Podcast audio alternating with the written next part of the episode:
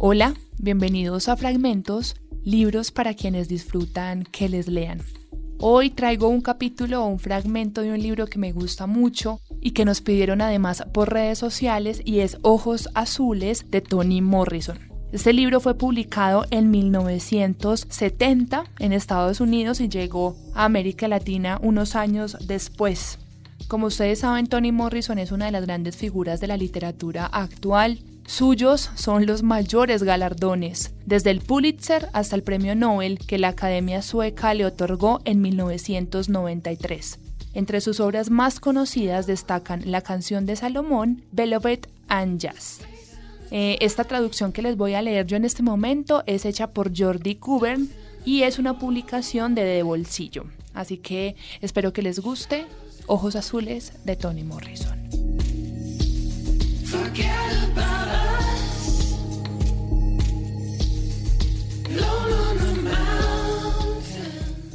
He aquí la familia, la madre, el padre Dick, Jane vive en la casa verde y blanca o muy felices, muy, muy felices. Los Bridloff no vivían en la parte delantera de un almacén porque tuvieran dificultades temporales debido a los reajustes que se producían en la industria. Vivían allí porque eran pobres y negros, y se quedaron allí porque se creían feos. Aunque su pobreza era tradicional y embrutecedora, no era única, pero su fealdad sí era única. Nadie les habría convencido de que no eran inexorable y agresivamente feos, con excepción del padre, Choli, cuya fealdad, resultado de la desesperanza, de la disipación y de la violencia dirigida contra cosas triviales y personas débiles, dependía de su comportamiento. El resto de la familia, la señora Bridloff, Sammy Bridloff y Pecola Bridloff, llevaba su fealdad, por decirlo así, puesta aunque no les pertenecía. Los ojos, ojos pequeños y muy juntos bajo frentes estrechas, los bajos e irregulares perfiles del cuero cabelludo, que parecían más irregulares aún en contraste con las rectas y tupidas cejas en las que casi se unían, narices agudas pero quebradas, con ventanas insolentes. Tenían los pómulos altos y las orejas vueltas hacia adelante. Sus bien formados labios llamaban la atención no hacia ellos, sino hacia el resto de la cara. Mirabas a aquellas personas y te preguntabas por qué serían tan feas. Las mirabas desde más cerca y no encontrabas ninguna razón. Luego te dabas cuenta de que el motivo era la convicción, su convicción. Era como si en algún misterioso maestro omnisciente hubiera dado a cada uno un manto de fealdad para que los llevasen y ellos lo hubiesen aceptado sin rechistar. El maestro había dictaminado son personas feas. Ellos se habían examinado a sí mismos sin ver nada que contradijera el dictamen. Vieron, de hecho, que lo confirmaban todos los carteles de las vallas publicitarias, todas las películas, todas las miradas. Sí, tiene usted razón, dijeron, y tomaron en sus manos la fealdad, se la echaron encima como una capa y se fueron por el mundo con ella. Cada uno la manejó a su manera. La señora Bridloff lo hizo como lo haría un actor con un elemento de su vestuario. Para la mejor expresión de su personaje, como soporte de un papel, el de mártir, que con frecuencia imaginaba que era el suyo. Sammy utilizó su fealdad como un arma para causar daño a otros ajustó a ella un comportamiento, eligió a sus compañeros basándose en ella, personas a las que su fealdad fascinaba, intimidaba incluso, y pécola. Ella, ella se escondió detrás de la suya, disimulada, velada, eclipsada, asomando muy raras veces del amparo del manto, y aún entonces solo para anhelar la pronta recuperación de su disfraz. Esta familia una mañana de sábado en octubre empezó miembro por miembro a agitarse para pasar de su sueño de riqueza y venganza a la anónima miseria de su almacén. La señora Bridloff salió de la cama sin hacer ruido, se puso un suéter encima del camisón, que realmente era un vestido viejo, y se encaminó a la cocina. Su pie bueno producía unos sonidos secos y duros. El torcido siseaba arrastrado sobre el linóleo, En la cocina, los sonidos fueron de puertas, gritos y cacerolas, ruidos sordos, aunque las amenazas que implicaban eran patentes. Pécola abrió los ojos y se quedó quieta mirando la estufa apagada. Choli refunfuñó, se revolvió en la cama un minuto y enseguida recuperó su movilidad. Incluso, desde donde estaba acostada, Pécola olía la peste a whisky que despendía Choli. Los ruidos de la cocina se hicieron menos sordos, más sonoros. En los movimientos de la señora Bridloff había una intención y un propósito que nada tenían que ver con la preparación del desayuno.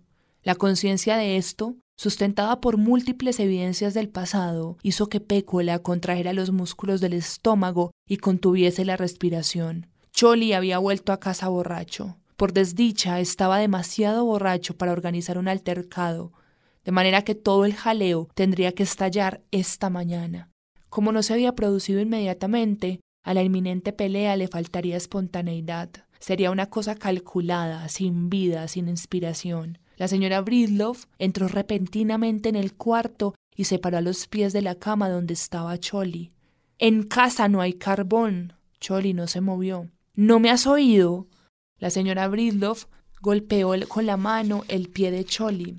Este abrió lentamente los ojos. Los tenía rojos y amenazadores. Sin excepción, los ojos de Choli eran los más ruines del lugar. Oh, mujer. He dicho que no hay carbón. En esta casa hace un frío de teta de bruja. Con tanto whisky metido en el culo no notarías ni el fuego del infierno. Pero yo, yo tengo frío. He de hacer un montón de cosas y no quiero helarme. Déjame en paz. No hasta que me traigas carbón. Si trabajar como una mula no me da derecho a un poco de carbón, ¿para qué lo hago? Tú, por descontado, no contribuyes con nada. Si de ti dependiera estaríamos todos muertos. Su voz punzaba el cerebro como un dolor de oído. Si crees que voy a arrastrarme por ahí afuera y a traer el carbón yo, más vale que vuelvas a pensarlo.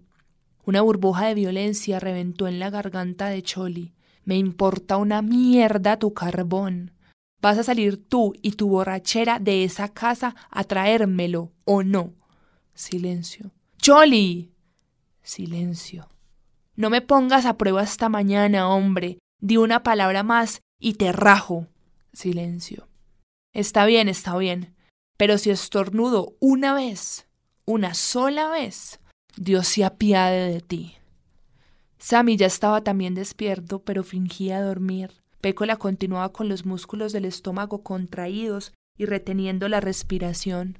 Todos ellos sabían que la señora Bridloff podía coger el carbón del cobertizo, que lo cogería, que seguramente ya lo había hecho o que podía enviar a Sammy o a Pécola. Pero la disputa pendiente desde la víspera flotaba como la primera nota de un canto fúnebre en la atmósfera lúgubre y expectante de la casa. La aventura de una borrachera, por rutinaria que fuese, tenía su propio ceremonial de clausura. Los ínfimos días que la señora Brisloff vivía se caracterizaban, agrupaban y clasificaban gracias a aquellos altercados. Ellos daban solidez a minutos y horas que de otro modo serían imanes y no dejarían la menor huella. Ellos aligeraban el aburrimiento de la pobreza, introducían esplendor en las míseras habitaciones, en aquellas violentas rupturas de la rutina, que eran, a su vez, rutina, ella podía desplegar el estilo y la imaginación de la que creía era su genuina personalidad. Privarla de aquellas broncas era quitar todo el sabor y la racionalidad de su vida. Choli, con su habitual embriaguez y su vileza, proporcionaba a ambos el material que necesitaban para ser tolerable, además, la vida de ella, también la de él. La señora Bridloff se consideraba a sí misma una mujer honesta y cristiana, agobiada por la carga del mundo inútil a quien Dios quería que ella castigara. Choli estaba más allá de la redención, por supuesto, aparte de que su redención no era lo que le contaban. A la señora Bridloff no le interesaba Cristo el Redentor, sino más bien Cristo el Juez. No era raro oírla platicar con Jesús a propósito de Choli, insistiendo en que él la ayudase a arrancarle a aquel bastardo de su orgullo de pavo real.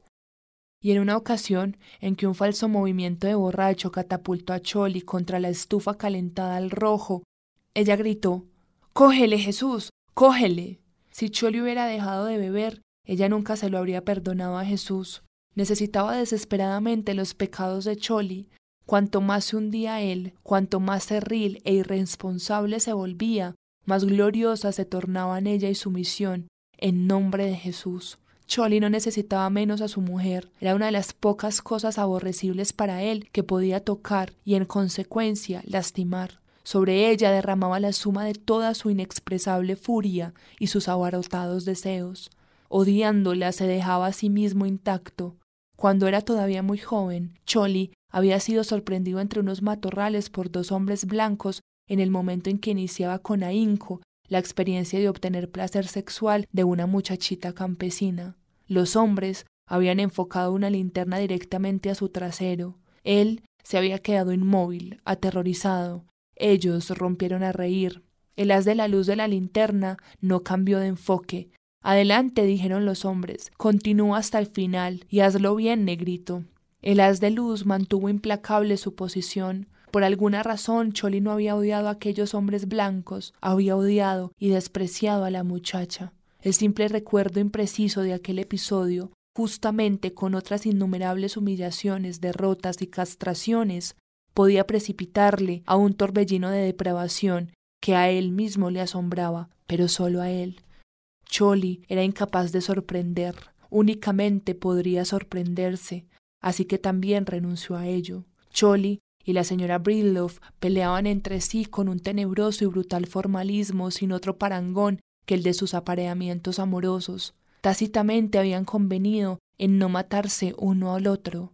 Él la combatía de la forma en que un cobarde lucha con otro hombre, con los pies, las palmas de las manos, los dientes, ella, por su parte, replicaba de una manera puramente femenina, blandiendo sartenes y atizadores, más alguna plancha que ocasionalmente volaba hacia la cabeza de él. No hablaban, gruñían, ni se insultaban durante aquellos combates. Solo se oía el ruido de cosas que caían al suelo o el choque sin sorpresas de carne contra carne. En las reacciones de los niños ante aquellas batallas existían diferencias, Sammy maldecía un rato, o se marchaba de la casa, o se incorporaba a la refriega. Era conocido, cuando tenía alrededor de catorce años, por haberse escapado del hogar no menos de veintisiete veces. En una ocasión llegó hasta Búfalo y se quedó tres meses. Sus regresos, los mismos forzados que circunstanciales, eran sombríos. Pécola, en cambio, coartada por la edad y el sexo, experimentaba con métodos de resistencia. Aunque estos variaban, el dolor era tan consistente como profundo. Ella se debatía entre un deseo incontenible de que uno matara al otro y el hondo anhelo de su propia muerte. En aquellos momentos susurraba No lo haga, señora Bridloff, no. Pécola, como Sammy y Choli, siempre llamaba a la madre como señora Bridloff. No lo haga, señora Bridloff, no. Pero la señora Bridloff lo hizo. Por la gracia, a no dudarlo, de Dios, la señora Bridloff estornudó. ¡Ashú! Una sola vez. Inmediatamente corrió al dormitorio con una cazuela llena de agua fría y le arrojó a Choli el agua en la cara. Él se enderezó tosiendo y escupiendo. Desnudo, enfurecido, saltó de la cama y casi en un vuelo agarró a su esposa por la cintura y ambos cayeron a tierra. Choli levantó a la mujer para golpearla con el dorso de la mano. Ella cayó de nuevo en posición sentada apoyada a la espalda en el armazón de la cama de Sammy. No había soltado la cazuela, con la cual se puso a lanzar golpes contra los muslos y el escroto de Choli. Este le plantó un pie en el pecho, y ella dejó caer la cazuela. Apoyada una rodilla en la tierra, él le pegó varias veces en la cara, y la mujer habría sucumbido rápidamente, de no ser porque Choli estrelló su mano contra la armazón metálica del lecho cuando su esposa agachó la cabeza. La señora Bridloff aprovechó la momentánea interrupción de los golpes y se escabulló para situarse fuera de su alcance. Sammy, que había presenciado en silencio la pelea a los pies de su cama, comenzó repentinamente a pegar a su padre con ambos puños, mientras gritaba una y otra vez desnudo como un animal. La señora Bridloff, que se había apoderado de la tapacera redonda y plana de la estufa, se acercó de puntillas a Choli cuando éste trataba de enderezarse sobre sus rodillas y le descargó con la tapadera dos tremendos golpes que le devolvieron de inmediato el estado de inconsciencia del que ella le había sacado antes con sus provocaciones. Jadeando, la mujer tiró por encima una colcha y le quedó tendida donde estaba. Sammy vociferó Mátalo. Mátalo. La señora Brildoff miró a su hijo con sorpresa. Calla la boca, chico, dijo. Devolvió a su sitio la tapadera de la estufa y se dispuso a regresar a la cocina. En el hueco de la puerta se detuvo un tiempo suficiente para añadir, con destino a su hijo, levántate de ahí de todos modos. Yo necesito carbón. Ahora, ya sin contener el aliento, Pécola se tapó la cabeza con la colcha. La sensación de náusea que había tratado de evitar, encogiendo el estómago, reapareció rápidamente a pesar de sus preocupaciones. Surgió en su interior el deseo de vomitar, pero, como siempre, sabía que no podía hacerlo. Por favor, Dios mío, susurró en la palma de su mano. Por favor, hazme desaparecer.